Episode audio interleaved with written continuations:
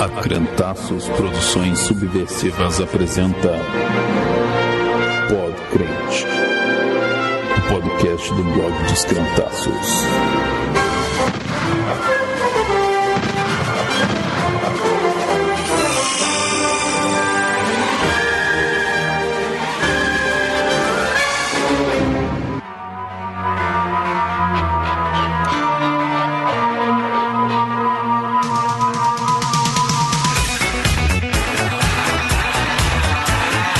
Isso aí então, voltando depois de 500 anos sem gravar e hoje com pessoas ilustres para gravar com a gente. Hoje temos dois convidados. O primeiro convidado é o meu querido Paulo. Se apresenta aí pra galera, Paulo.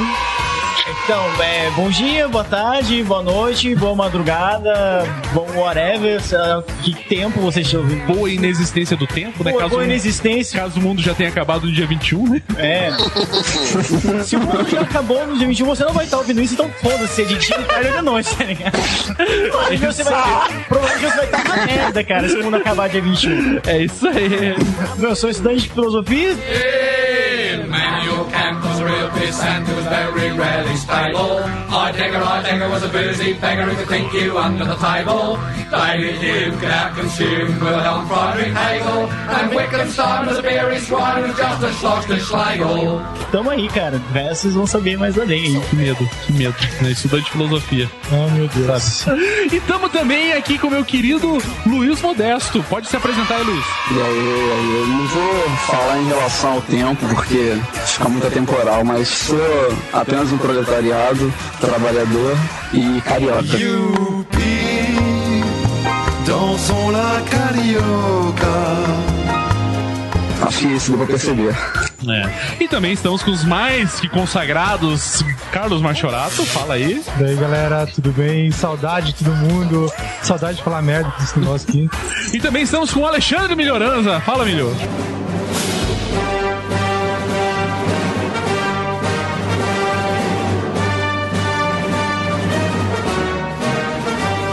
Olá a todos!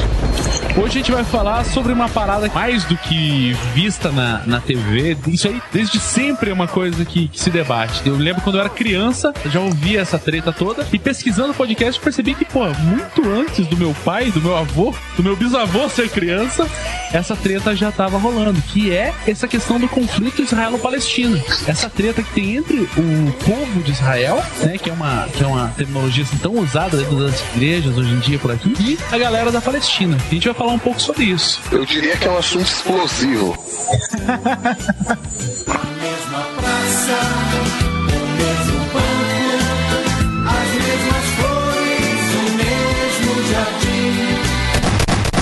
Esse, esse conflito entre, entre Israel e Palestina, como a gente já falou, né? Ele é, é difícil você falar se esse conflito ele tá dentro, tá dentro do conflito entre árabes e, e israelenses, ou se é o conflito entre árabes e israelenses que tá dentro do conflito entre a Palestina e os israelenses. O que você acha, Carlos?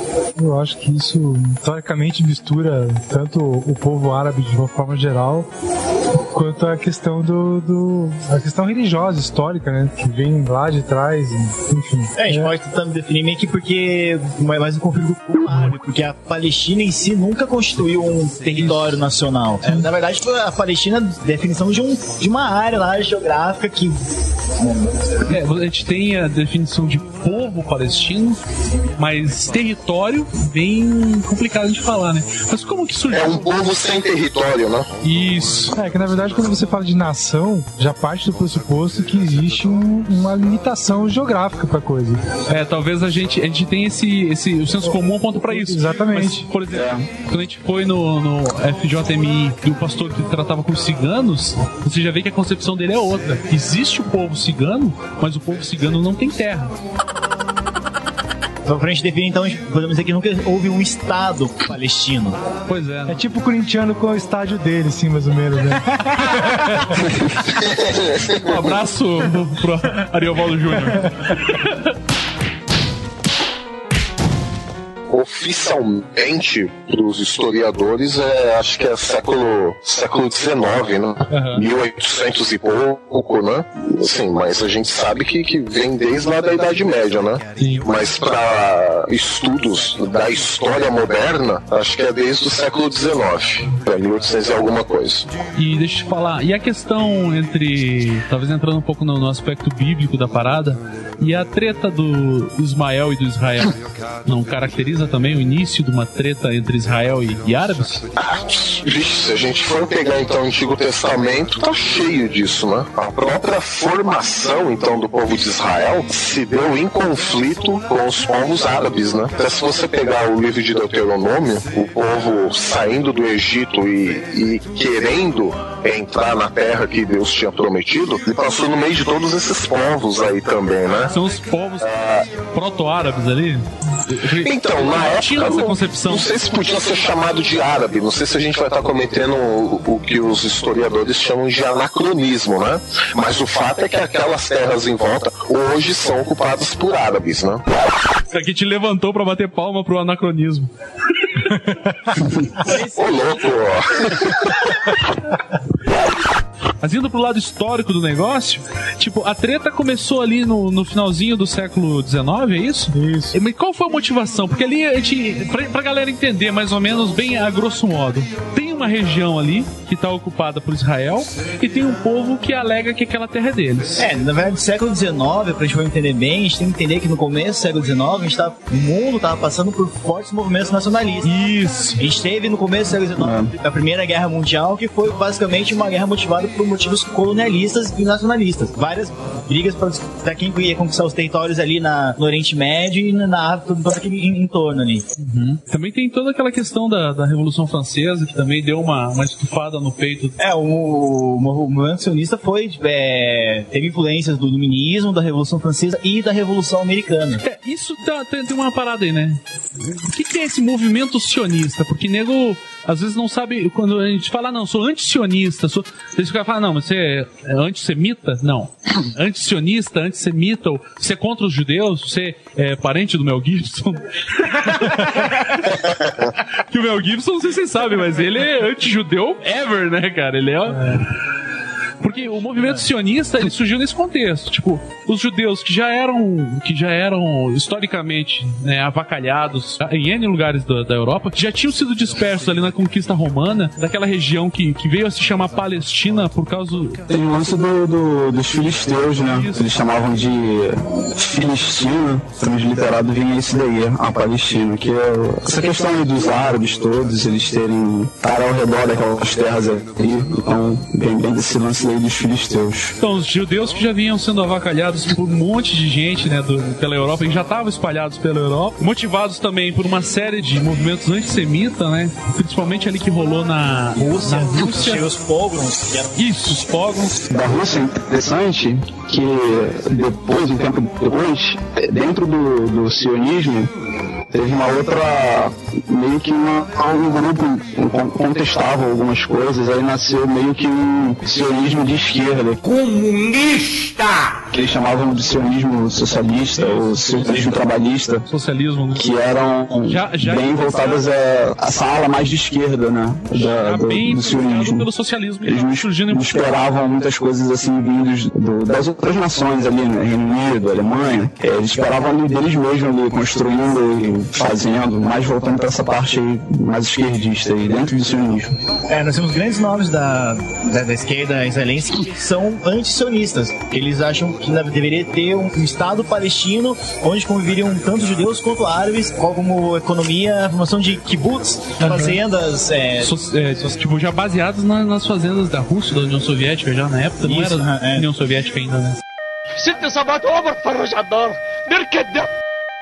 Essas tretas aí dos pogroms que você falou, tipo, era uma parada que era muito, muito agressiva. Era tipo assim, de um dia pro outro, é, acho que foi motivado por uma, por uma denúncia de um jornal anti, é, an- antissemita, falando que um rapaz tinha sido morto por um judeu, e coisa de três dias, assim, uma população gigante de judeus tinha sido expulsa de casa, um monte de gente morreu, um monte de gente ficou ferida, e isso também fez com que esse movimento sionista começasse a despertar pra galera e falar, porra, tá sendo esculachado pelo mundo inteiro, a gente tem um lugar pra ir. Na, na verdade, o, o problema também, tanto árabes quanto judeus se consideram donos daquele pedacinho de terra, que a gente está falando de uma parte minúscula do mundo, né? Mas qual é o grande problema aí? É que os judeus, desde que houve todo aquele lance da promessa deles herdarem a terra prometida e tudo mais, eles ficaram lá um bom tempo, vários séculos, depois houve, né, aquela dispersão toda lá, né? Babilônia, Pérsia, Grécia, e os judeus foram se espalhando, né? Só que nisso,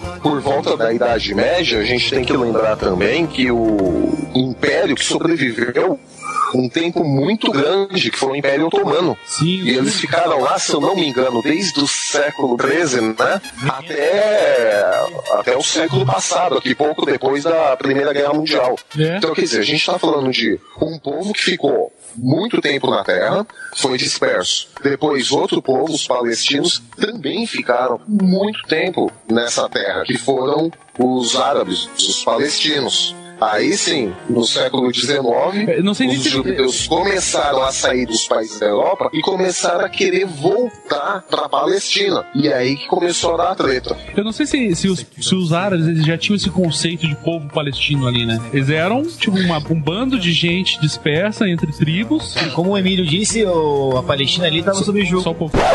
Não é Emílio, é milho mesmo. Emílio mesmo. É milho de milho. O cara não quis acreditar não. É milho de pipoca. Uma pessoa não pode se chamar milho. Ninguém pode chamar Isso Emílio. não tá cara. certo. Seu, seu pai te odeia, cara. Desculpa. Pior que é o sobrenome. É. Eu, como, anyway, como o Milho, o Milho tava dizendo, o- a Palestina tava sob o jogo do Império Otomano. Foi, ficou até o fim da, da, primeira, da Primeira Guerra Mundial. Isso. Quando o Isso. Império Otomano foi desmantelado.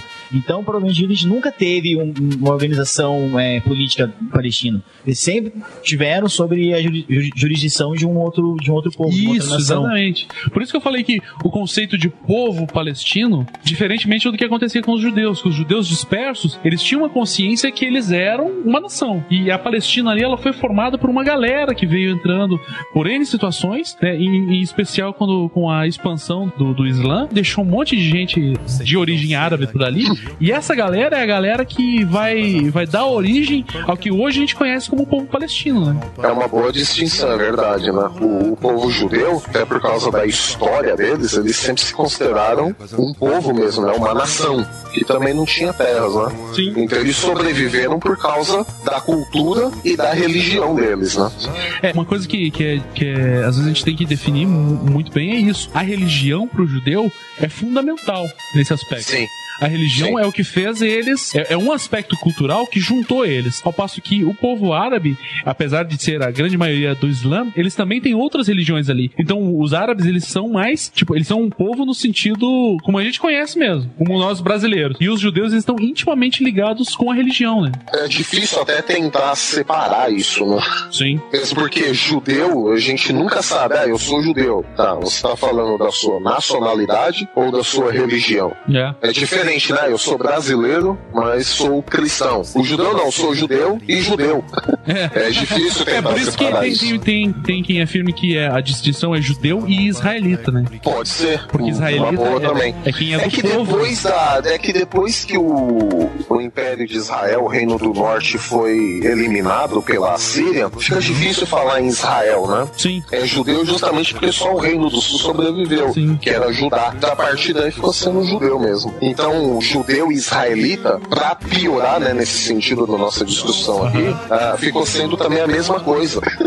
Sim, exatamente. É, é esse que eu, é, é aí que, que a gente começa a, a- a ver que essa, essa diferença entre árabes e judeus ela é muito menor do que eles querem que seja. É, mas um, esse é um problema, Justo. uma questão levantada pela entidade palestina, sobre isso do fato do judeu estar disperso, enquanto que os árabes, tanto os, os islâmicos quanto os cristãos, permaneceram morando Exato. na Palestina, enquanto os judeus estavam dispersos pelo mundo, eles não, não, não mantiveram nem mesmo uma língua oficial. Sim. Foi depois com a implantação do, do sionismo que se de- decidido nos congressos que seria o hebreu a língua adotada. E uma coisa Verdade. que eu, ach- que eu achei interessante quando eu tava pesquisando pro pod foi sobre o fato de, na, na carta do sionismo, dizer que qualquer judeu convertido tem o direito de se julgar como um cidadão Como de Israel. cidadão de Israel. É, isso eu ouvi também. É, o que dá o caráter de, de para qualquer judeu de uma dupla nacionalidade. Porque ele, tanto no país onde ele nasceu, que ele é naturalizado, quanto pelo fato dele ter uma religião judaica e ter direito a. Uma religião que, que, que tem status de, de, de povo, né? Isso, exatamente.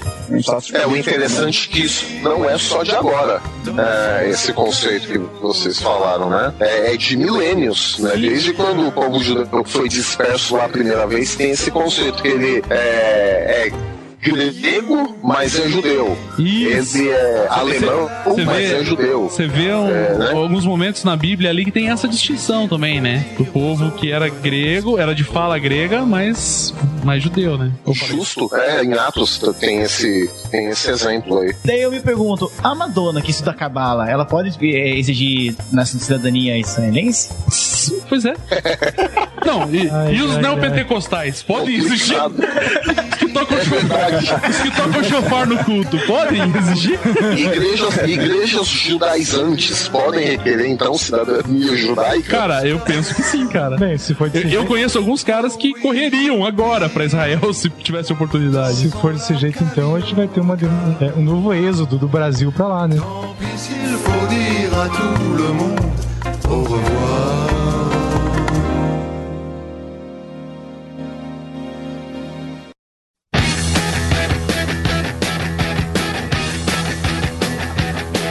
Daí chegou um dado momento lá, apareceu um camarada, um tal de Theodore, eu não sei pronunciar. Herzl. É assim que pronuncia? Eu pronunciaria Herzl também.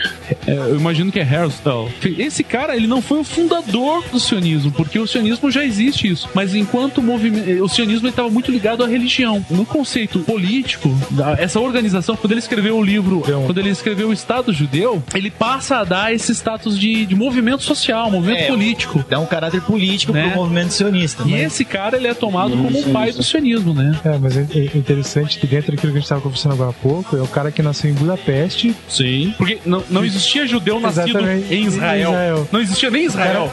Mas fazendo uma ponte que a gente estava comentando sobre os pógronos e o antissemitismo, o. Eu tava pesquisando, o motivo dele ter decidido escrever um. um, um rom- meio que meio que um romance assim, para defender o Estado judeu foi porque ele era repórter e estava cobrindo o julgamento de um militar lá na, na França. E esse É. militar judeu. E ele estava sendo, tipo, acusado e estavam dizendo, tipo, ah, você é culpado porque você é judeu. Então, tipo, com Sim. motivos claramente antissemitas. Completamente.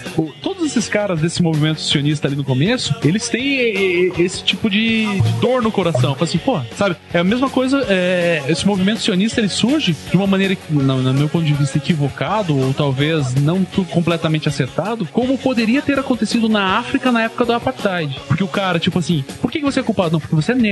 Exatamente. Simplesmente porque você é negro. Por mais que você, por mais que você cometa ou não um crime, de antemão você já é culpado, né? Isso aí o Desmond Tutu fala no, no- no livro dele ali no Deus não é cristão. Ele fala, quando ele, ele entra nesse debate, ele começa a, a argumentar isso, falando, pô, ó, não vamos deixar acontecer como aconteceu, né, nessa treta aí. Surge o sionismo ali com o Teodoro e tal. Só que é, agora que tá o ponto, o momento, momento polêmico.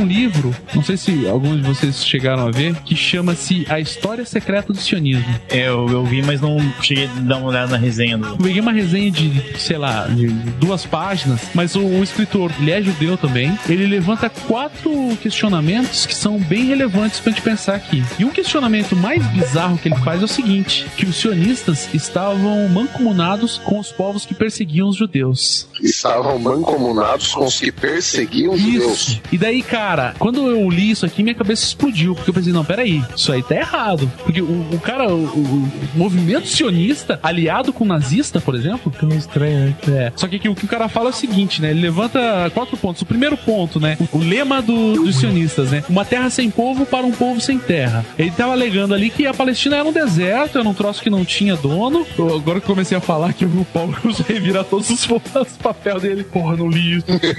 Não, não era, porque o escritor desse, desse livro, ele é daquela vertente esquerdista que Sim, o sim. Luiz havia comentado no O- começo do, Ralph Schumann. Exatamente, é, ele é um. Ele, eu achei interessante, ele foi assistente do, do Russell, Ah, eu não filósofo. sabia disso, não. É, Então, porra, parabéns. Os caras, o, o grupo mais, mais o grupo radical mais antisionista que tem ali é um tal de Neturei Carta, que É, são os guardiões da cidade. É, a, ideia deles, né, eles são ultra ortodoxos, é aquela galera que você olha e dá risada porque estão com uma roupa completamente, sabe, o, o estereótipo judeu, você olha e fala assim, esse é judeu.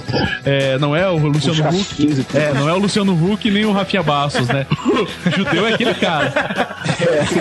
Qual, qual que é a ideia dos caras? Eles entram numas que o- se o Estado de judeu for dado por mão de homens, eles vão estar negando a promessa de Deus, que Deus falou assim, eu vou dar. né? É, um, é um aspecto muito forte de a gente, de a gente debater aqui também, porque é, é aquela mesma lógica do crente que fala assim, não, vamos botar um crente como presidente da república, porque daí, então, Jesus pode fazer alguma coisa pelo Brasil. Mas segue aquela lógica também, assim, de que eu vou deixar de tomar remédio porque Deus vai me curar. Isso! Eu acho que o exemplo bem claro é isso. Eu vou, vou deixar de tomar remédio porque Deus vai me curar e tá tudo certo e eu acabo morrendo depois. É, eles têm umas tretas também, porque eles falam que, por exemplo, o Holocausto foi um castigo de Deus pelas tretas que os judeus cometeram ao longo da história e tudo mais. Né? Só que Eles não, falam de mesmo. E assim, até mesmo pela, pela a, a, a vida deles ser bem da, daquele, do judaísmo bem ortodoxo mesmo. Aham. Aí e- isso tem, é, tem a carta marcada deles, esse lance do, do holocausto, que foi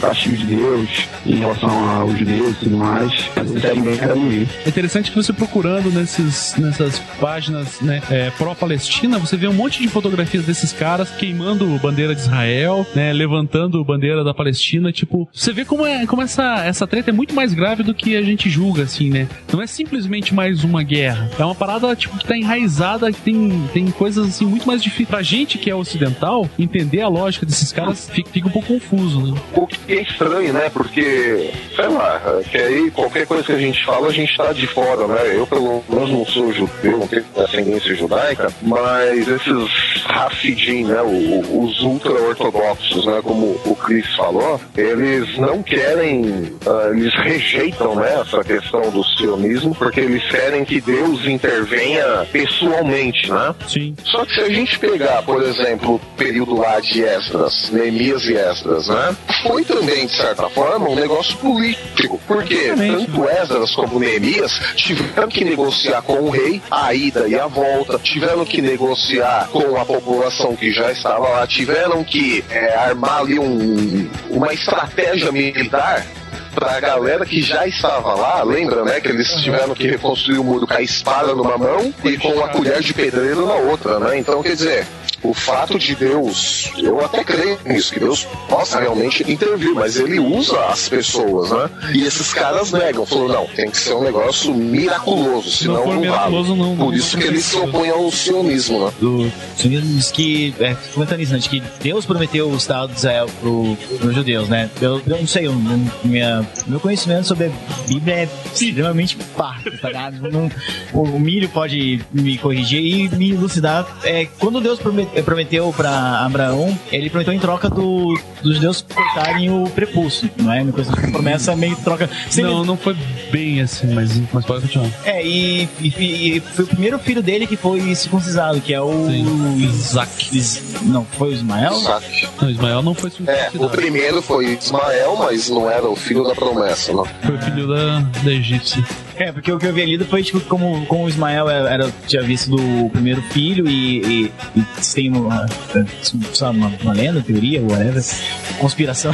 Conspiração, conspiração Ismael. É, conspiração Ismael, de que os árabes são descendentes de, de Ismael, né? Então, tipo, dizendo que o caráter de Deus ter prometido a, a terra, como Ismael era o primeiro filho, na verdade, a Deus prometeu para os árabes a, ali a região da, da Palestina. Então, Fala aí, Emílio. Não, não, mas é, é uma questão que ultrapassa a política, é uma questão até teológica, e é verdade isso mesmo. Mas aí a gente esbarra no- num conceito meio. eh, é pôr o dedo na ferida, né? Deus falou, Deus prometeu a terra, mas assim, o filho da promessa, eh, do ponto de vista bíblico, era Isaac, né? Não era Ismael. Ismael, uma tentativa de Abraão remendar a coisa, né? Só que os árabes, eles não estão nem aí pra teologia hebraica. Falou, não, ué, Não, não interessa pra gente. O, o primeiro filho quem é? Quem nasceu antes? Ismael ou Isaac? Ah, Ismael, e é verdade. Falou, então a promessa é pro filho mais velho, então a terra é nossa. Aí os judeus, os hebreus vão falar, não, mas não era Ismael que Deus estava falando, Deus estava falando de Isaac. E aí a briga eu acho que tá lá até hoje, né? Pô, deixa eu só fazer uma correção aqui, gente. Pode fazer. O nome correto aqui é Haredim, tá? Senão a gente vai começar a receber e-mail e Da comunidade israelense. Gente falou errado. Haredim são os judeus ultra-ortodoxos. Não, a gente ofender judeu tudo bem, a gente não pode ofender, são os árabes, né? Olha o preconceito. Olha aí, foi ele que falou em comunidade árabe. Como se Israel não metralhasse os caras por muito menos.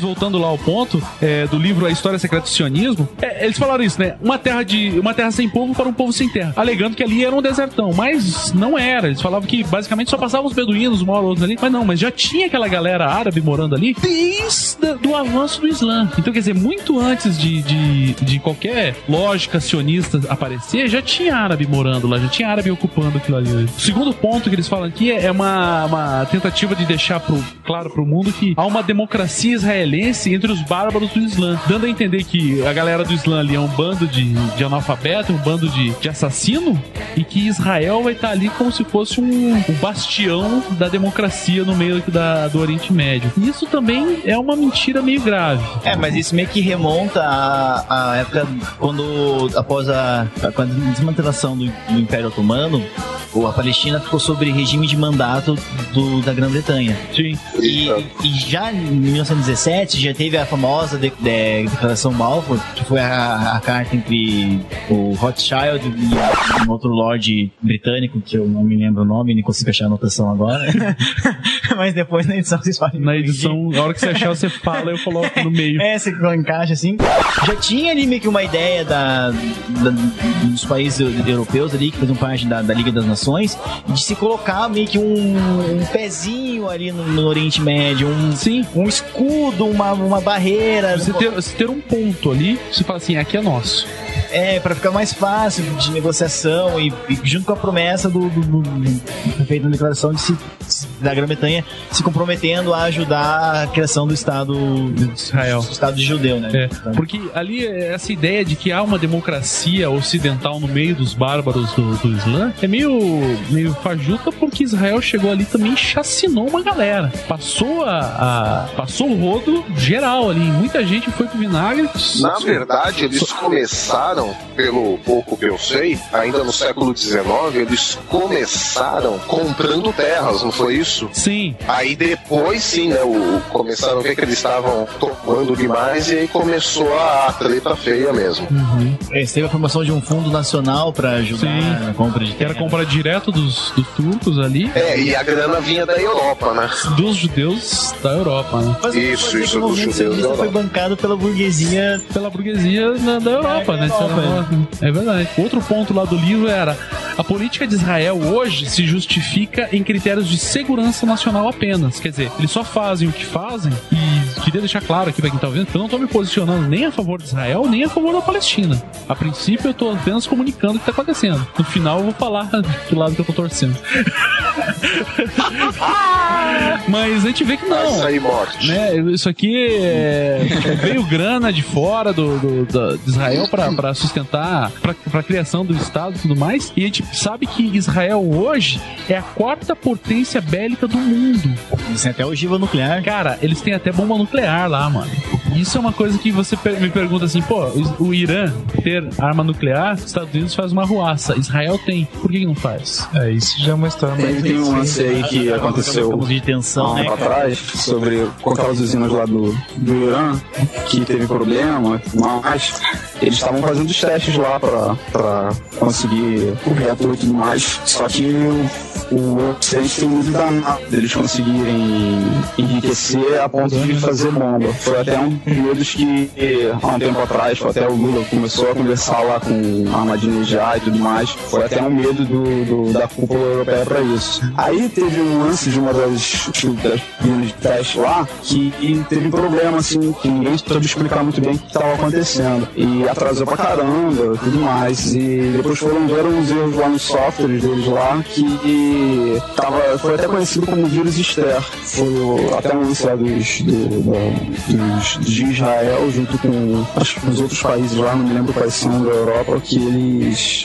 entraram em um acordo lá com a agência de inteligência para tentar barrar os projetos dele. Então eles conseguiram, conseguiram se infiltrar lá nas indústrias e tudo mais e fazer travar o projeto deles. Até justamente por esse medo que eles têm de conseguir se equiparar belicamente com, com Israel e tudo mais. É, o que acontece também é que, não sei se vocês sabem, mas os Estados Unidos ele é um país que ele é sustentado pela guerra, desde sempre. E se você, quando os Estados Unidos mandam uma grana pro país para investir em tecnologia bélica, ele só pode comprar dos Estados Unidos. Isso é uma coisa muito típica, né? Eu empresto uma grana pra você, Carlos, mas você só pode comprar no meu armazém. Fechado? Posso. E depois você me devolve a grana que eu te emprestei. Só que tem um detalhe: é só pode comprar dos Estados Unidos ou de Israel. Comentando isso de Israel ser uma superpotência hoje em dia, de ser a quarta potência militar, é um fato que eu achei bem interessante lendo sobre o sionismo, foi que eles cogitaram a hipótese de fundar o Estado israelense na Argentina. Isso, na Argentina Argentina e na África também. Imagine que maravilha se a gente tivesse um vizinho cara, Israel do que. Imagina, cara, se a gente sacaneia os argentinos assim. Imagina sacaneando os judeus. Tá Nesse naipe.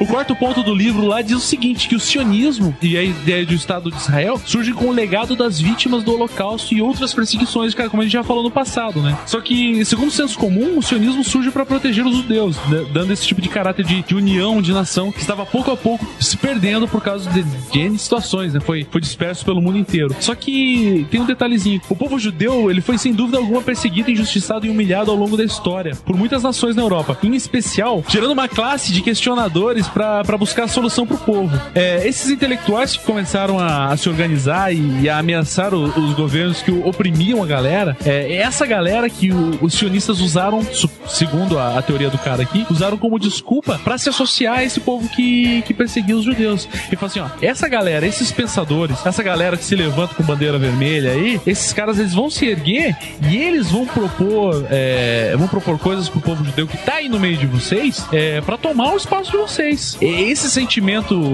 né, que a gente vê muito nos filmes da Alemanha nazista, assim, fala, não, os judeus estão roubando. Isso aí, de acordo com a teoria do cara aqui, isso aí foi despertado pelos próprios sionistas. E falando assim, ó, vamos montar um povo, uma nação para Israel, e esses caras a gente apaga. O restante da galera vaza pra lá. É, os próprios sionistas começaram a articular políticas para que fosse cada vez mais difícil para um judeu da Europa ir para os Estados Unidos, ou para um judeu da, da- do continente ir para Inglaterra, que eram os lugares onde você tinha menos perseguição. Por quê? Porque se eles fossem para os era muito mais vantagem para um cara que estava na Europa ir para os Estados Unidos do que ir para o meio do nada que era a Palestina naquela época. Então, quer dizer, você vê que os, de acordo com a teoria do cara, os antisionistas eles estavam se organizando para matar esses intelectuais surgiam, tipo, contra a opressão dos governos e dificultar a política de imigração. Essa é a teoria que o cara usa para dizer que a história do sionismo é uma história suja, que tem alguma treta aí no meio. Eu só acho meio estranho você é, a gente comentar sobre isso, sobre o fato da, do antissemitismo criado pela, pela Alemanha nazista, sendo que, como a gente foi comentado antes, nós já tivemos os pogroms na, na Rússia, que já, já tinha um movimento antissemita. Outros tivemos países também. O, o-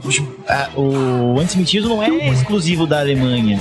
É- era, era, Não, não, era- não. era uma coisa É que a gente sempre toma assim, quem, quem despertou esse ódio por judeus foi a Alemanha. Não, isso já existia desde sempre. A Alemanha talvez tenha sido um expoente que, tipo, que fez uma, uma merda gigantesca. É. Mas outros países fizeram também em escala muito menor. E talvez a Alemanha, por ter sido a vilã da Segunda Guerra, tenha tido esse, esse, esse rótulo de, de, de assassino de estigma judeu. da- Então, é, A gente não quer, em hipótese alguma, negar o holocausto aqui. Exatamente. Não, não quero dizer, em hipótese alguma que os judeus não. Mas o que eu quero dizer é que em outros lugares também aconteceram e talvez a gente não tá colocando também esse rótulo para esses outros lugares. É, mesmo mas para reforçar o que você estava dizendo, a questão do fato do, de vocês fundar um estadunidense para eles poderem se defender mesmo. Desde a criação do movimento sionista, já, eles já tinham essa ideia de formar uma nação, um estado, onde eles não pudessem mais ser atacados, não precisassem mais conviver com medo de serem é, dizimados, expulsos ou tipo, sofrer um novo, um novo êxodo. Aham. Como a gente havia comentado, o próprio Theodore Herzl, Esse senhor aí. esse, esse cara que lançou o livro. Esse, esse doido aí, lançou o livro do, do Estado Judeu, ele lançou o livro dele após ele ver um julgamento onde se teve antissemitismo. Então já tem essa. Já, já tem esse, esse caráter tipo de contra-perseguição. Isso, exatamente, isso que eu dizer, obrigado. Isso? É, na verdade, esse julgamento do tal do. Como é é o nome dele? Alfred Dreyfus. O cara tava sendo. O cara fazia parte do exército francês, era judeu, fazendo parte do exército francês e tinha sido acusado de ser é, um espião alemão. Então não foi provado nada, mas o fato dele ser judeu acabou pesando contra ele. E isso fez com que o Theodor Herzl resolvesse difundir mais a- essa ideia sionista e escreveu o livro e, e acabou encontrando vários adeptos na Europa, né? Então, Isso, assim, em especial na Europa que já tinha judeus com grana ali. tinha muitos judeus. Estavam, Claro, tinha os judeus ferrados também, mas ali você tinha os judeus não, eles grana. estavam inseridos em todas as camadas da sociedade, em todos os países, não tem como. Né? A, a Segunda Guerra Mundial foi então a maior propaganda ever. É, a, a Segunda Guerra Mundial, não, não, não, não diria, mas a questão do, do nazismo ali, do, do- do nazismo indo contra, porque você vê que o nazismo também foi contra cigano, é, morreu um monte de homossexual também, né? Não que homossexual caracterize uma, uma nação, mas. mas É que eles tinham os estereótipos Sim. já definidos e Você, você pega, esses caras foram também perseguidos a rodo. Só que você não vê, tipo assim, se essa, falar desse. essa comoção cigana, ou mesmo essa comoção é, na, nos, nos militantes LGBT, como você vê. Eles fez uma massificação aí com os judeus. Isso. É, o sionismo tipo, usou uma, uma política propagandista em cima da Segunda Guerra Mundial para meio que pedir um direito de reparação histórico. É, essa é a desculpa do, teoricamente, é, é, o, é porque os sionistas, por que o sionismo surgiu? Por causa disso. E você tem que ver assim, é, a questão do próprio sionismo, ele acabou gerando vários pensadores que acabaram fortalecendo esse movimento, sendo que outras classes, A gente contemporânea. Sim, se você for olhar, é, você não consegue encontrar den- dentro do, do meio LGBT e dentro do, do próprio movimento cigano, você não consegue ver um movimento, por exemplo, de levantar pensadores no meio desse povo. É, LGBT não sei, mas, mas é porque talvez a, Você vai ter a- muito- os movimentos LGBT eles não têm esse caráter de, de povo, de nação, sei lá o que. Uma, uma Não coisa sei. mais filosófica, assim, é, é, isso tem Eu uma não sei, diferença, não é, é, tem um, é, é um debate longo aí. Mas de qualquer forma, dentro do movimento sionista, alguns pensadores foram levantados que acabaram colaborando para que essa ideia fosse propagada aos quatro Existiam, existiam os pensadores, né? Vamos É. colocar aqui entre aspas, os pensadores de esquerda Esse bando de comunista, viu? Comunista! estavam na Alemanha, que estavam na Áustria. E esses caras, eles já tinham é, identidade austríaca, já tinham identidade alemã. Eles falam assim, vão se levantar contra o governo opressor, assim como hoje, sei lá, o movimento sem terra se levanta contra, contra, um, contra o governo opressor, ou se levantou muitas vezes contra o governo opressor, tipo, exigindo o direito de estar naquele lugar, independentemente de ser judeu ou não. Esses eram os piores caras pro sionismo, porque esses caras, eles queriam direito ali, onde eles estavam, na Alemanha, na Áustria, na França. Para os sionistas, esses caras eram um veneno, porque eles iam falar assim, esses caras vão boicotar o nosso esquema de todo mundo para Israel. Só comentando, acho que é muito mais fácil você ter um intelectual levantando a bandeira e se dizendo que é judeu e defende o movimento sionista do que você ter um intelectual levantando a bandeira e dizendo que é uma tremenda bicha louca. Acho que por isso que não tem tanto, pelo menos no começo do movimento não teve tanto assim, porque a sociedade ainda. Ah, hoje em dia, com que certeza, é mais comum com você, certeza. Pessoa fala assim, não, sou... Naquela época, se hoje já é difícil pra um cara, às vezes, sair do armário, pô, naquela época era é. fatal. Essa questão do conflito entre palestinos e, israelenses, eles têm um, fermento prejudicial pra caramba, que é a questão do posicionamento dos Estados Unidos com relação a essa treta toda porque a gente sabe muito bem que os Estados Unidos têm um interesse econômico não é de outra forma, é um interesse econômico muito forte na região, que acaba sendo, primeiro, um lugar onde ele pode se instalar como base militar, através desse, dessa parceria que eles têm com Israel. Outra coisa é a questão de, de ele estar acompanhando mais de perto toda a movimentação da nação árabe que está ali no entorno de Israel. Na visão assim, de, de vocês, vocês acham que um dia isso vai acabar? Não olhando no contexto bíblico agora, melhorando, mas assim, dentro do contexto político mesmo. Qual que é a opinião de vocês? Uma coisa, é- uma coisa é certa, né, cara? O investimento massivo que os Estados Unidos faz em Israel, ele é óbvio que ele tem algum interesse ali. Tem o interesse de ter ali uma base, ter um ter quase que um estado norte-americano ali, né, no meio do Oriente Médio, por conta disso. A questão toda é a seguinte, uma coisa que eu acho que a gente tem que diferenciar bastante aqui é o seguinte, quando a gente fala Israel e quando a gente fala pejorativamente Israel ou quando a gente fala pejorativamente Palestina, seja para um lado ou para o outro, geralmente a gente está se referindo a, ao governo, porque como a gente já falou aqui, dentro do Estado de Israel, entre, entre os judeus ali, os israelenses, sei lá, você tem várias pessoas que se indignam com esse tipo de, de política.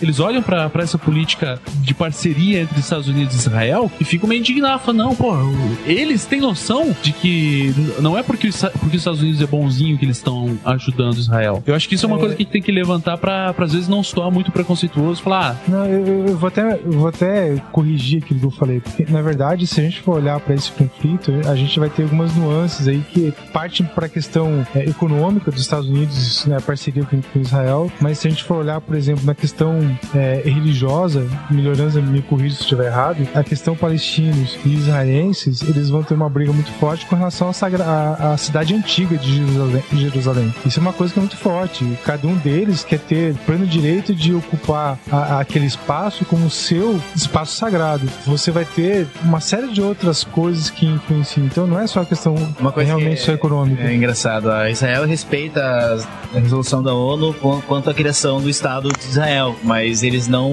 até agora, eles não entregaram Jerusalém, que é considerada como sendo um- para ser inter, inter, inter- internacionalizado. Internacionalizado. Aham. Como se, for, como se Jerusalém, como ela é um marco das três grandes religiões monoteístas, ela deveria pertencer, ser, estar sendo é, regida sobre, sobre, sobre a tutela da ONU, não sobre a tutela de, de nenhum outro Estado. Então, tipo, Israel deveria já há muito tempo ter entregue a Jerusalém para ser regida pela, pela ONU. Pra, Jerusalém e Belém, né?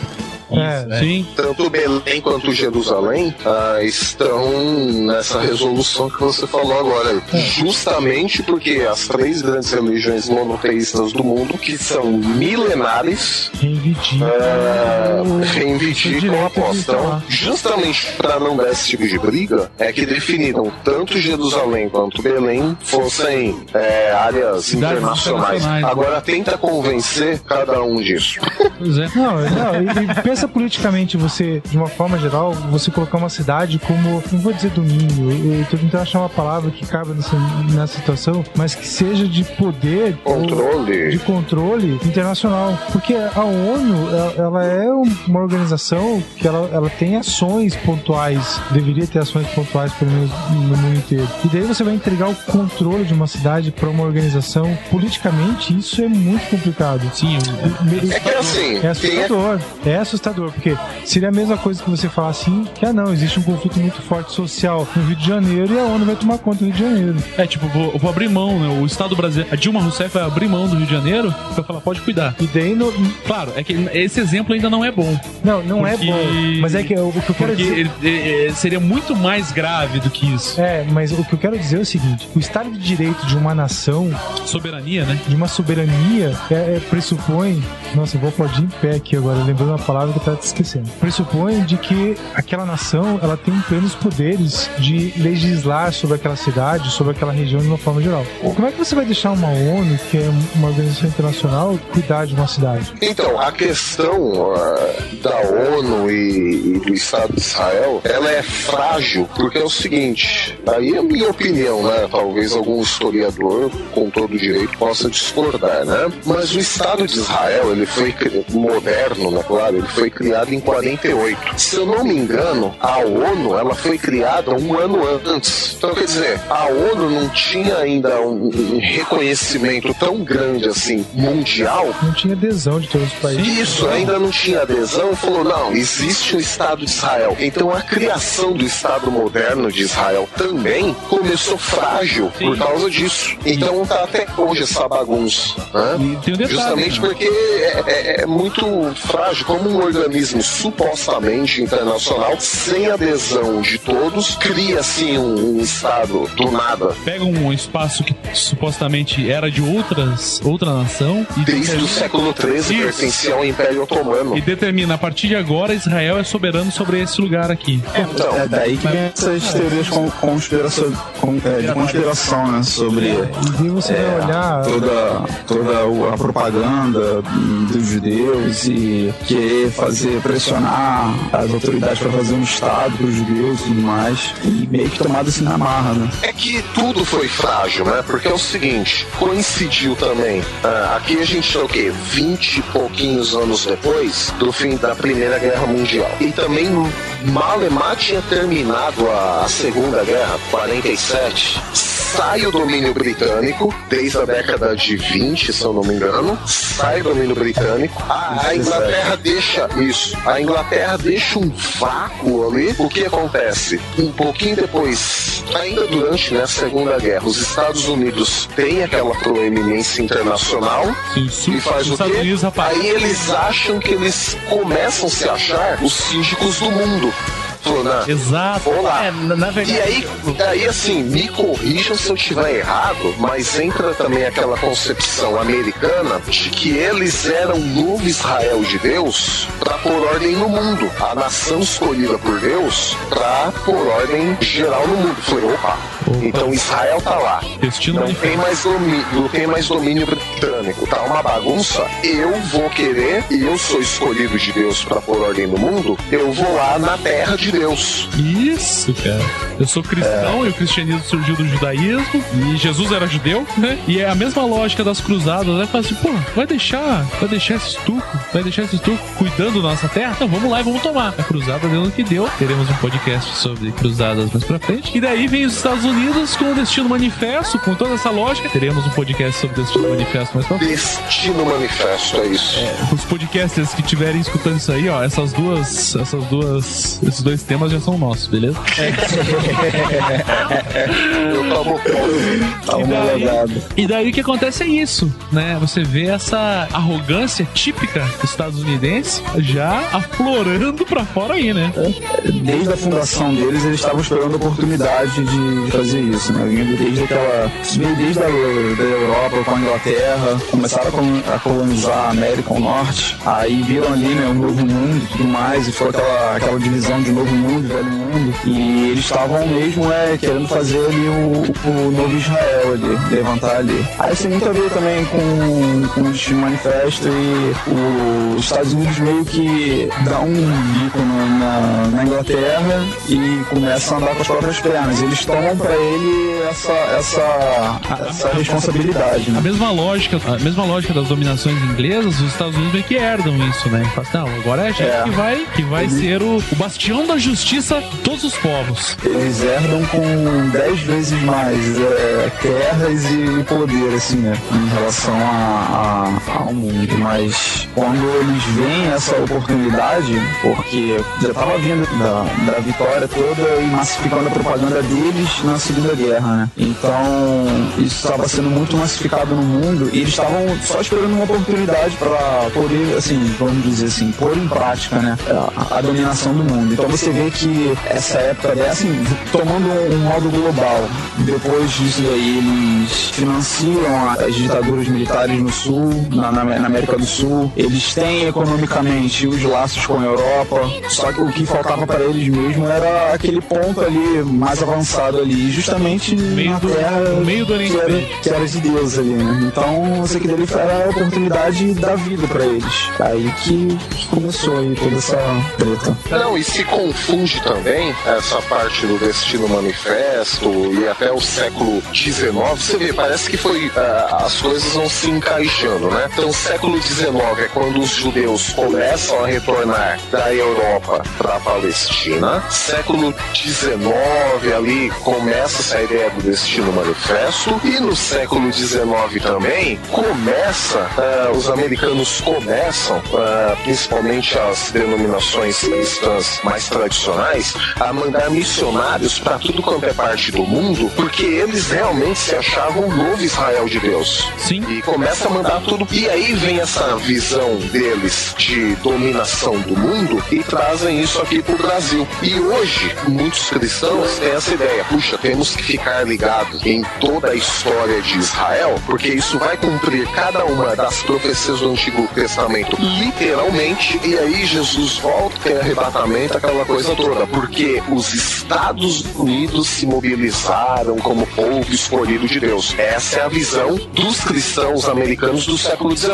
Então, quer dizer, casou todo o movimento, desde a Europa até nos Estados Unidos. Parece que nada. A parada já, já vem concatenado isso, né? Foi concatenado. Então a gente começa. Isso, isso. A gente começa a juntar ah, o que estava acontecendo na Europa com o pensamento americano e tudo mais. Você fala, nossa, é, chega a ser até assustador. E daí essas teorias conspiratórias, você vê, pô, não é tão absurdo assim, porque é muita coincidência, né? Só pra deixar uma pulga atrás da orelha da galera. A gente começa a juntar realmente os quebra-cabeças. Duas partes, de um lado e do outro, aparentemente não tem nada em comum. Conforme você vai vendo mais de perto, você vai ver, opa, esse negócio se encaixa. Muito louco. Pois é, o importante é, assim, é entender a, principalmente a, a mente do povo daquela época que eles pensavam, né, em relação a, a- a tudo isso, em relação à religião e tudo mais, o quanto isso poderia ser inserido na política, os motivos da colonização, no caso, é, norte-americana, a situação que os judeus estavam querendo, então você vê que casa mesmo, assim, era a oportunidade que estava tendo ali e bola pra frente. Foi o que foi acontecendo. E se for encaixando todos essas, esses dados, a gente vê em relação ao pensamento ali da época, a situação econômica da época, todas as conjunturas ali da época e juntar tudo, você vê que não é algo assim tão abstrato assim. É, o que a gente não pode esquecer também é que tinha um monte de judeu que ocupava altos cargos na, na política americana. Com certeza. É, a- até hoje, Donos de bancos. É, hoje, assim, você vê que a boa parte dos bancos ainda tem muito ligados a judeus. Então, não é aquele negócio também do- dos Estados Unidos, é, ah, não cansei de lá, vou fazer o que eu faço e poder se encrencar na complicação financeira também. A verdade é que o mundo sempre rodou atrás do dinheiro, né? Sempre teve dinheiro e interesses pessoais e é a soma de tudo isso.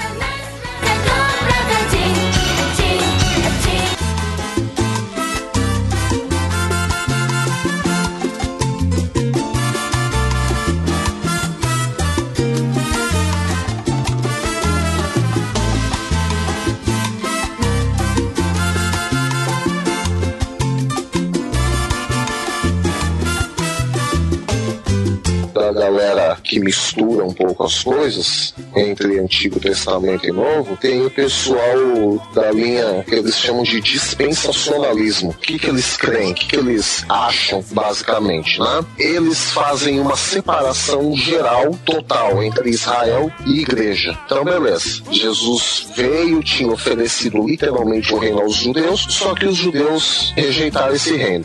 Aí que acontece? Quem herdou tudo dos judeus, os cristãos. Aí percebem como isso se encaixa no que a gente falou há pouco tempo. Os cristãos, né, americanos, falaram: opa, Israel rejeitou, então nós somos o novo.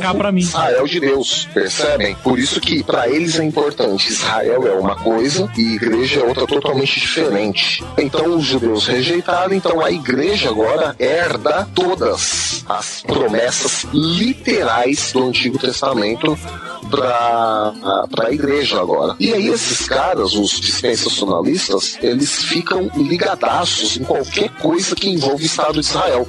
Tanto é, olha que coisa interessante, quando Israel foi criado, o Estado moderno de Israel foi criado em 48, para essa turma, os dispensacionalistas, para eles, isso foi o cumprimento de uma profecia bíblica. Então eles acham, puxa vida, a profecia bíblica se cumpriu, né? Houve a criação de um Estado da noite para o dia. É. Né? Então, para eles, isso é o cumprimento histórico e literal de profecias do Antigo Testamento. Por isso que a gente tem essa confusão, por isso que alguns ficam ligados em qualquer coisa que envolva o Estado de Israel. Só falar alguma coisa. A igreja onde eu me converti, a igreja onde eu comecei, onde eu me batizei, onde eu apresentei a Sara e tudo mais, tinha uma visão bem dessa, nesse naipe. O pastor falava, ó, vamos ficar o tempo inteiro olhando pra Israel, porque é de lá que a gente vai saber as coisas. Tipo, era uma, era uma parada. E assim, ele não era uma igreja neopentecostal, é uma igreja séria, é uma igreja ma- mais parecida, né, com, uma visão é, presbiteriana, mas é- essa pegada que o mídia tá falando é, é fato. Ele fala assim, ó, vamos todo mundo ficar olhando. Qualquer coisa que acontecia de Israel era citado no culto. Não, isso especialmente das linhas batistas e presbiterianas. E ainda hoje, assim, é que elas se dividem, né? Tem gente dentro das presbiterianas e batistas que crê em outras correntes. E aqui, a bem da verdade, a gente não, não tem como fechar, né?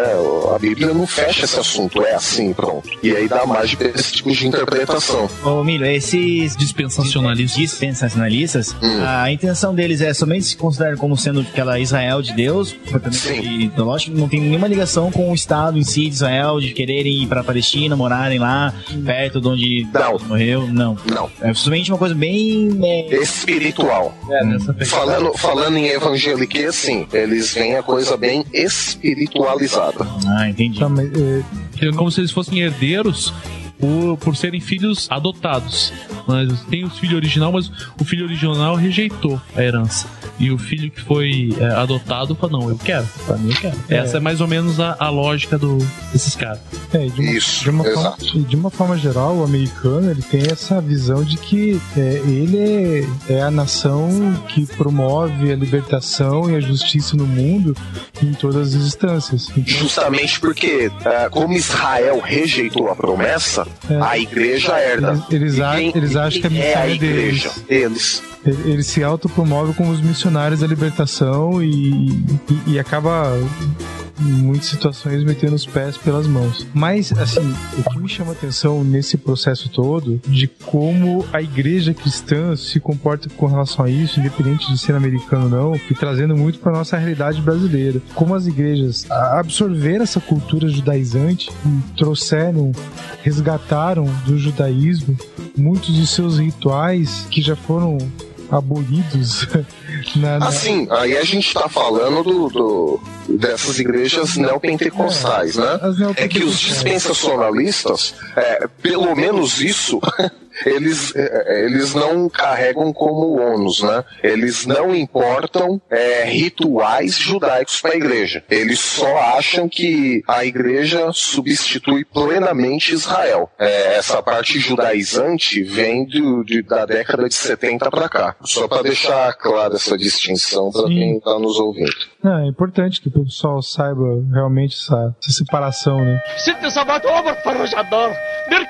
Ah, Muita coisa histórica pra falar. Quando a gente tava comentando sobre a legitimidade da, da ONU em, em propor um novo Estado, É, você, ela é uma coisa que ela herdou desde a Liga das Nações, que foi Sim. a primeira organização mundial. primeira tentativa de É, organização. após a Primeira Guerra Mundial, quer dizer, tipo, dá pra se notar uma tendência. Toda vez que o mundo faz merda, entra em guerra, ele tenta resolver Tenta se- é. fazendo uma comunidade feliz. Tipo, Ah, vamos todo mundo dar as mãos e resolver os problemas do mundo. Vamos dar as mãos, vamos dar as mãos,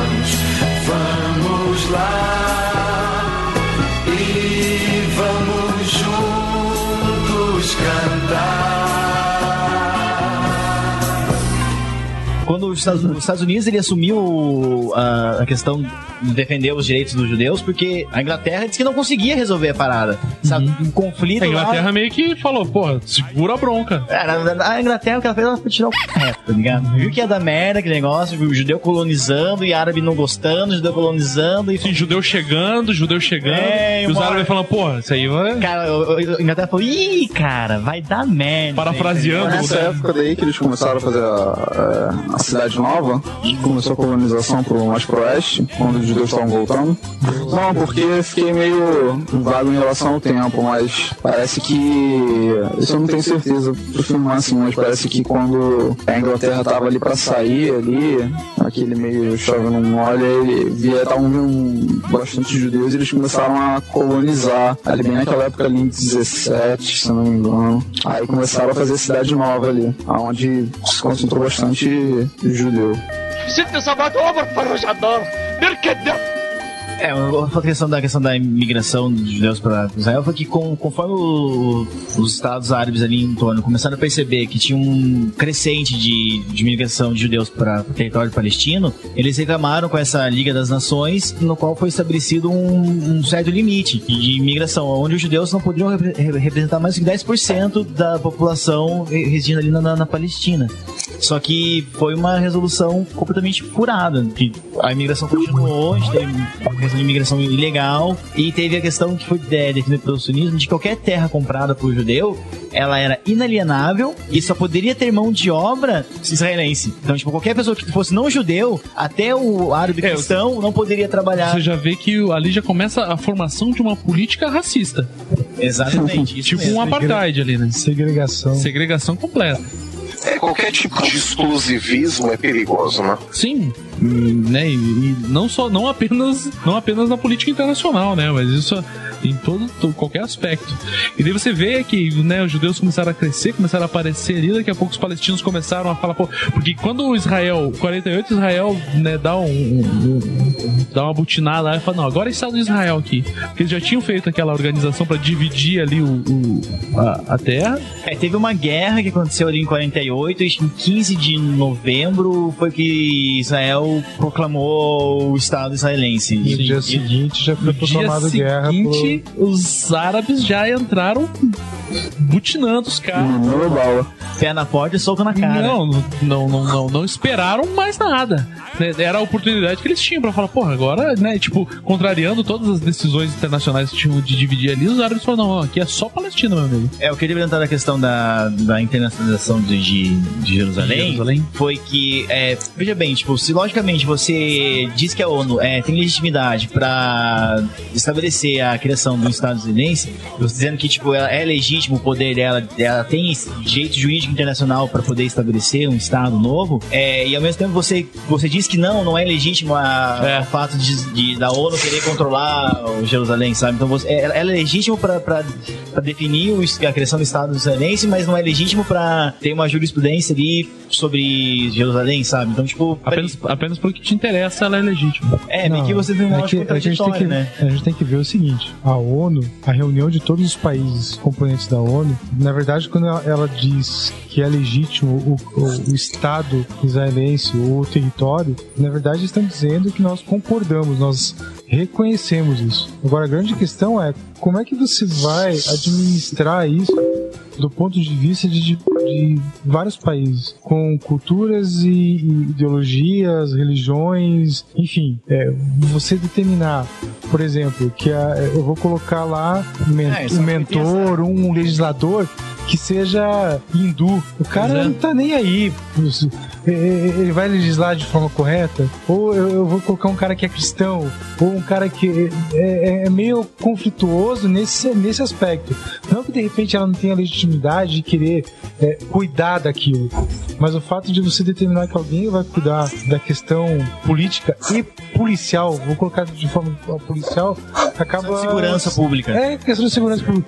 É, é, dá uma, uma interpretação ou dá uma tendência, hum, é, sabe? É, mas me parece, eu posso estar entendendo errado, que você está querendo dizer que o fato da, de a pessoa ser um bom legislador, ela tem que estar ligada ou vinculada Ela tem que ser com a imparcial. religião. Não, ela tem que ser imparcial. É, justamente, acho que o hindu seria bem imparcial em relação É. ao fato da importância da Mas aí a gente esbarra. Nem os palestinos e nem os judeus Aceitaria uma e aceitariam isso porque tanto o palestino quanto o judeu, eles têm isso em comum, né? Eles querem alguém do povo deles, da linhagem deles, do sangue deles. Então é, é nesse sentido, porque eles precisam do apoio da ONU para serem reconhecidos enquanto nação, enquanto espaço territorial. Mas o fato de você pedir, então vem aqui e administre isso, daí não, vai- não tem como. É, As escolas municipais ensinariam o quê? A cultura palestina, a cultura judaica, a- a- as delegacias, os órgãos municipais, você a tem- Câmara de Vereadores. Você Como é que tem funcionaria várias, isso? você tem várias leis pra eles que são baseadas, assim como pra gente, né? Tem várias leis aqui no Brasil que são baseadas claramente no cristianismo. Isso a gente, por mais que a gente não, não, não goste de admitir, essa é a verdade. Nosso conceito de certo e errado ele é baseado também no cristianismo. Lá, as leis deles, pros judeus, de certa forma, também estão baseadas nisso. E pros é, árabes, eu ia falar libaneses, não sei porquê. Pros árabes, de, de forma geral, também. Então, esse impasse, esse conceito de certo e errado, sabe, essa, esse conceito de justiça pra eles fica muito complicado de você estabelecer um ponto fixo. a gente tem que Cara, vamos ensinar Kant pros palestinos e judeus. Ó, vixe, nossa. Abandonem o seu Deus, adorem agora Kant. Então é nesse sentido que eu quis dizer que acaba. Eu acho que o termo legitimidade não seja o mais adequado, mas é complicado você imaginar que eles vão aceitar. Eu só acho que um território. Eu entendo o que o Carlão tá querendo dizer. Eu só acho que um território que é sobre é, ju- jurisprudência internacional, um território inter, interna. Oh, difícil, hein, cara? Internacionalizado. Obrigado, Mili. é, é diferente no território federativo, como a gente tem aqui no caso de Curitiba, onde você tem as escolas municipais, vereadores e tudo mais. Seria um regime completamente diferente de política organizacional. Então não tem como a gente comparar, porque são Certo. praticamente fundamentos diferentes. Não, é, eu só tava tentando imaginar isso, um exercício mental mesmo, que eu não tenho a mínima ideia como seria isso. É, tem que É, ter um seria- conhecimento sobre direito internacional, eu acho que seria. Whatever. não, não, não, não- é, pra mim, assim, é muito complicado. Eu legislar. É- É difícil você ser imparcial em qualquer instância. Então, se o cara chega pra mim e fala assim, você é a favor ou contra o aborto? Independente do que eu for falar, o meu conceito religioso, ele tá aqui no meu coração, ele vai subir. Depois, não, mas espera aí, é, repensar é, essa questão pra falar. Mas sempre, é, a minha cultura, o meu, o meu senso de certo e errado tá baseado nisso. Os pressupostos, né? Tá, então É. é, eu, eu vou dar um exemplo e você vê se de repente encaixa nisso. Se você for olhar, por exemplo, o que aconteceu é, no Egito, agora com a Primavera Árabe, foi derrubado um ditador e quem assumiu foram os militares. Numa. Mas de qual país? Egito. Sim, mas Pois é. os militares do Egito. É. Então, Não, eu tô falando, não, eu tô falando de, de militares do Egito. Mas o, o que que acontece? No período de transição, teoricamente você tem gente que é do próprio país, que teoricamente pensaria igual você, no entanto a população é, não aceitou, porque o sistema militar acaba regendo a coisa da forma como ele entende como nação. Da mesma forma aconteceu no regime do Goulart, que ele foi deposto porque o pessoal entendia que ele era um comunista e a ditadura militar acabou, aliás, os militares acabaram tomando o poder por uma conveniência do povo e acabou se provando que não, a ditadura militar teve várias falhas e, e todo mundo quis que caísse fora desse regime. Agora pensa você pegar eh, um- uma ONU que ela é muito mais um pensamento muito mais variado e você tentar impor dentro de um, um espaço sociológico e religioso completamente diverso. É, Mas a gente tá esquecendo que a Palestina sempre esteve sob regime de mandato. Ela nunca teve o Isso que eu ia governo falar. do governo. Você, Então, você não, você não tem uma figura. Você, aliás, você não teve nunca uma figura de um, de- da autoridade palestina. Nunca teve um corpo político. Isso, um corpo político. É, você sempre teve. Tipo, a Palestina foi sempre meio bola de bobinho, assim. Ela sempre tava no pé de um, tava no pé do outro. Mas, a, o- mas a, a grande questão é essa: é que você está tentando fazer com que existe um- uma limitação, mas que, se- que essa limitação ela seja regida ou ela seja é, tem alguém controlando isso, mas que pode ter um pensamento completamente alheio Complexo é- isso, cara. Complexo demais, É. porque é, é, segue a mesma lógica do, do- dos crentes que querem botar um, um presidente evangélico para que as leis daqui então sejam regidas a partir do, do ponto de vista cristão protestante. Então, é, aborto tá errado necessariamente em qualquer instância e não, não se discute mais isso. Casamento homossexual tá errado em qualquer instância não se discute mais isso. Só que daí você pensa, beleza, pra mim é muito confortável, porque eu, eu não, não, não pretendo abortar e nem pretendo me casar com um homem. Mas se fosse uma outra, um cara de outra religião, uma religião que ferisse diretamente os conceitos que são os meus conceitos religiosos, Então- eu me sentiria, tipo, numa perseguição religiosa. Então, E é o que essas pessoas estão sentindo. Então, é, exatamente. Agora pensa só, se aqui no Brasil hoje já existe uma guerra é, literalmente declarada entre o movimento LG- LGBT e os crentes de uma forma geral, eu não tô nem colocando os cristãos porque às vezes tem uma, algumas linhas do cristianismo que acabam não se manifestando, mas o- o- o- os cristãos e os LGBTs acabam tendo um embate muito forte porque pensam diferente, porque cada um quer ter a sua posição. Imagine lá fora como que isso vai acontecer. É, mas seria um Estado que estaria é, respeitando a, a Carta das Nações. Então, o direito. É meio que vocês estão querendo dizer colocar que o direito religioso se sobrepõe em cima de um direito internacional. Eu, não- Mas eu, eu não tô dizendo que é, que é o certo, tô dizendo que é o que acontece. É, é que a gente tá falando assim, ó, o nosso direito internacional, ele é muito recente. A gente tá falando de são, são pensamentos milenares, comportamentos, pensamentos, constituíram a nação ideologias, próprio, filosofias. Né, como a gente falou no começo, os judeus só ficaram ali, só não, mas também ficaram muitos por causa de conceitos religiosos. Eles estavam juntos porque eles não se casavam com outras raças, não sei o quê. É. E esses conceitos religiosos são conceitos, todo conceito religioso é um conceito cultural, e esses conceitos culturais religiosos dele é, é praticamente o que compôs eles enquanto nação. Agora Não eles- foi nenhum direito internacional que, Exatamente. que promoveu a, a união desses povos durante os milênios. Né? Porque E ele, se, se- se deslocando pro, pro atual Estado de Israel, já com, essas, com esses aspectos culturais religiosos, o povo árabe se sente completamente tolhido ali e fala assim, pô, então é, há uma contra. Uma, uma, uma, sei lá, um, uma.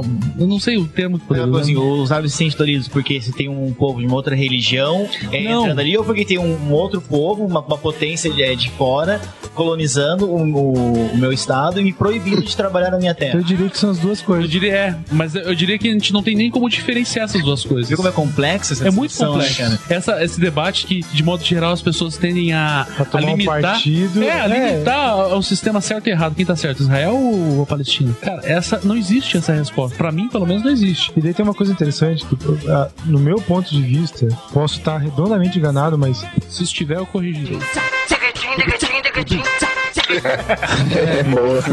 É muito simples. Mas é, eu olhando pro cristianismo, pro cristianismo que eu acredito e para aquilo que eu tenho aprendido e, e tenho refletido, nenhum dos dois está certo, nenhum dos dois está errado. Cada um deles tem o direito de estar ali, mas os dois estão errados no sentido de que cada um quer ter, é, quer ser é, é, restringir é, ao- ao seu rol. E quando eu vejo Jesus abraçando todas a todos indistintamente e eu vejo cristãos hoje tomando partido de Israel e não partido dos palestinos, eu, eu vejo assim que o, cristian, o cristianismo que se vê por aí, Qual religião é essa? o cristianismo, o cristianismo, o cristianismo é, é, Cristianismo? é, é, é um cristianismo. Tá, tá, tô, O cristianismo xiita, tá ligado? é um um cristão que ele apoia Israel incondicionalmente, ele tá indo contra a própria Bíblia, né? Porque em Apocalipse fala que diante de, de Deus, no dia final, estarão o quê? Pessoas de todas as tribos, raças e nações. Dizer, então é uma incoerência você apoiar um povo em detrimento de outro. Essa lógica de apoiar um povo em detrimento do outro, é, eu diria então que é uma lógica anticristã. Exatamente. diabólica. Exatamente. Toda lógica nacionalista é uma lógica anticristã, concordo com você. E, cara, eu vou até parar por aqui, eu vou ficar nervoso nacionalista é uma lógica anticristã. Vocês concordam então que o anarquismo reflete o cristianismo? Eu vou cortar isso, pode deixar. Eu De diria, novo isso, cara. De novo, isso. É que é, sempre tem um. eu diria que Sempre, sempre tem uma eu mensagem o, subliminar. com- eu diria que o comunismo reflete bastante eu. Eu diria que o anarquismo mais, porque no cristianismo não tem, não tem a, a ditadura do proletário. Ah, isso você não vai cortar, né? Com certeza. Cara, falar com.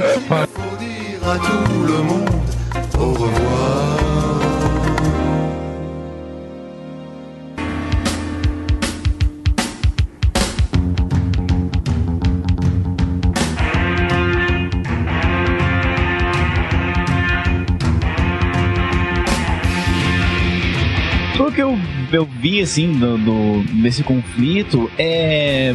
Ele é um conflito gerado basicamente pela, pela burguesia. Foi meio que uma, uma tentativa da- das, das potências né, mundiais de colocarem um. tentarem fazer uma colonização moderna ali do, do, do Oriente Médio. E como foi dito, definir um certo culpado ou inocente, dizendo qual lado tem mais razão. Bom, cada pessoa que pese né, as duas medidas e, e veja para que lado pende mais a balança.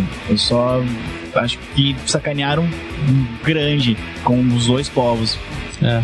Eu acho que o que acontece é isso, né, cara? A gente se, de modo geral, as pessoas tendem a, a se posicionar como se fosse um jogo de futebol. O brasileiro, em especial, ele tem essa, essa característica, né? Ele torce por um candidato, um candidato a, a prefeito. Ele não tem uma militância.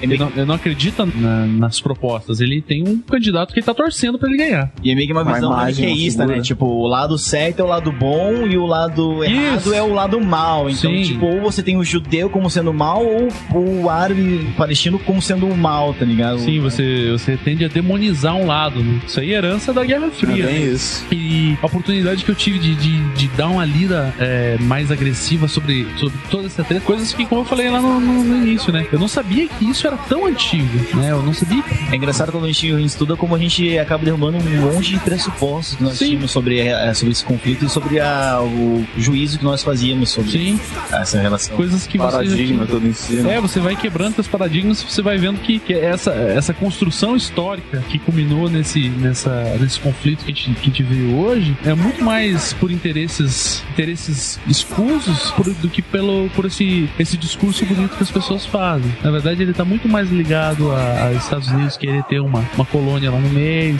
ter acesso a, a países árabes por causa da questão é, do petróleo. E tudo mais. E daí você vê, não, a justificativa que se usa é uma justificativa muitas vezes religiosa, como muitas vezes por justificativas religiosas as pessoas são extorquidas aqui no Brasil, você vê isso todas as madrugadas na televisão, e você acaba criando essa, essa, essa fantasia que, que te, te faz ser um idiota. É meio que um, um conflito é, fundamentado numa questão econômica revestido de um caráter Isso, religioso. colocando, uma, colocando um hábito religioso. fazendo só marionetes ali, né? Existem marionetes e E, e a gente às vezes fica meio, meio vendido porque a gente tá limitado a ver o que passa no Jornal Nacional. Limitado a ler. Esse é um outro problema também, né? Da, da- é, o partidarismo que a, que a mídia, assim, de uma forma geral, passa, né? Tipo, botando. É, isso, isso- exatamente isso que a gente está comentando, sobre definir o certo, definir o errado e demonizar um lado e o outro não. Particularmente, eu acho que tudo aquilo que os Estados Unidos botam a mão, eu tenho literalmente um pé atrás. Toda vez que ele toma partido de alguma coisa, é porque ele tem interesse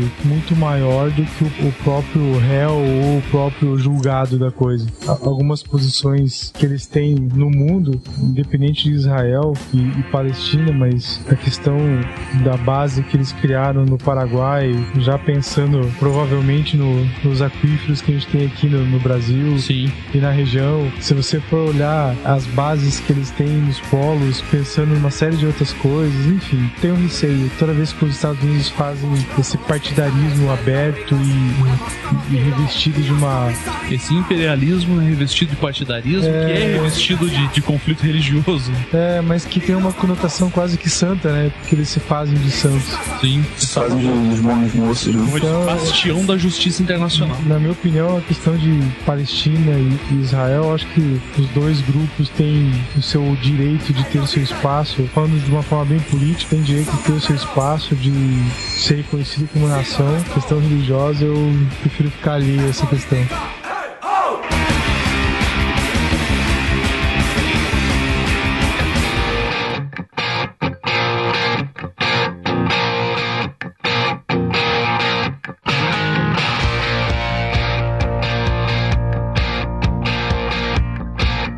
Mas é, é- é muito bacana a gente falar isso, porque isso também reflete nessa nossa, nessa nossa guerra entre evangélicos e LGBT aqui no Brasil. Quando a gente se posiciona a favor de um, automaticamente a gente está se posicionando contrário ao outro. Agora é o momento que a gente vai, vai gerar muita polêmica, eu vou perder muitos amigos. Mas pra mim, eu acho muito difícil eu, no futuro, numa, num futuro vindouro, eu não encontrar muitos homossexuais, mano, na eternidade.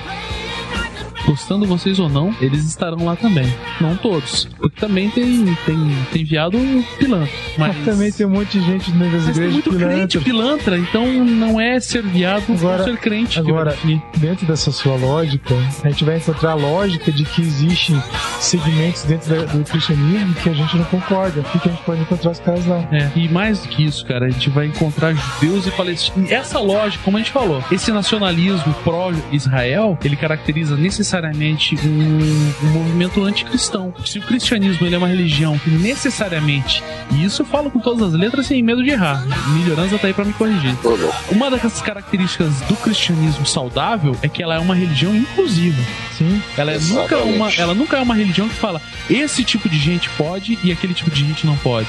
Jamais. O texto bíblico é claro quando fala Jesus vem, o Jesus manda vir do jeito que você estiver. Palestino, israelita, heterossexual, homossexual e por aí vai. Agora, par- tomar partido pró-Israel ou pró-Palestina, ele já se caracteriza um erro, porque no meu ponto de vista, como agora eu falando como cristão, o partido que o cristão tem que tomar é um partido pró-vida, pró-humanidade. Quando você vê o governo de Israel fazendo barbaridades contra civis eh, da Palestina, eu me posiciono pró-Palestina, porque tem gente morrendo lá, civil morrendo lá.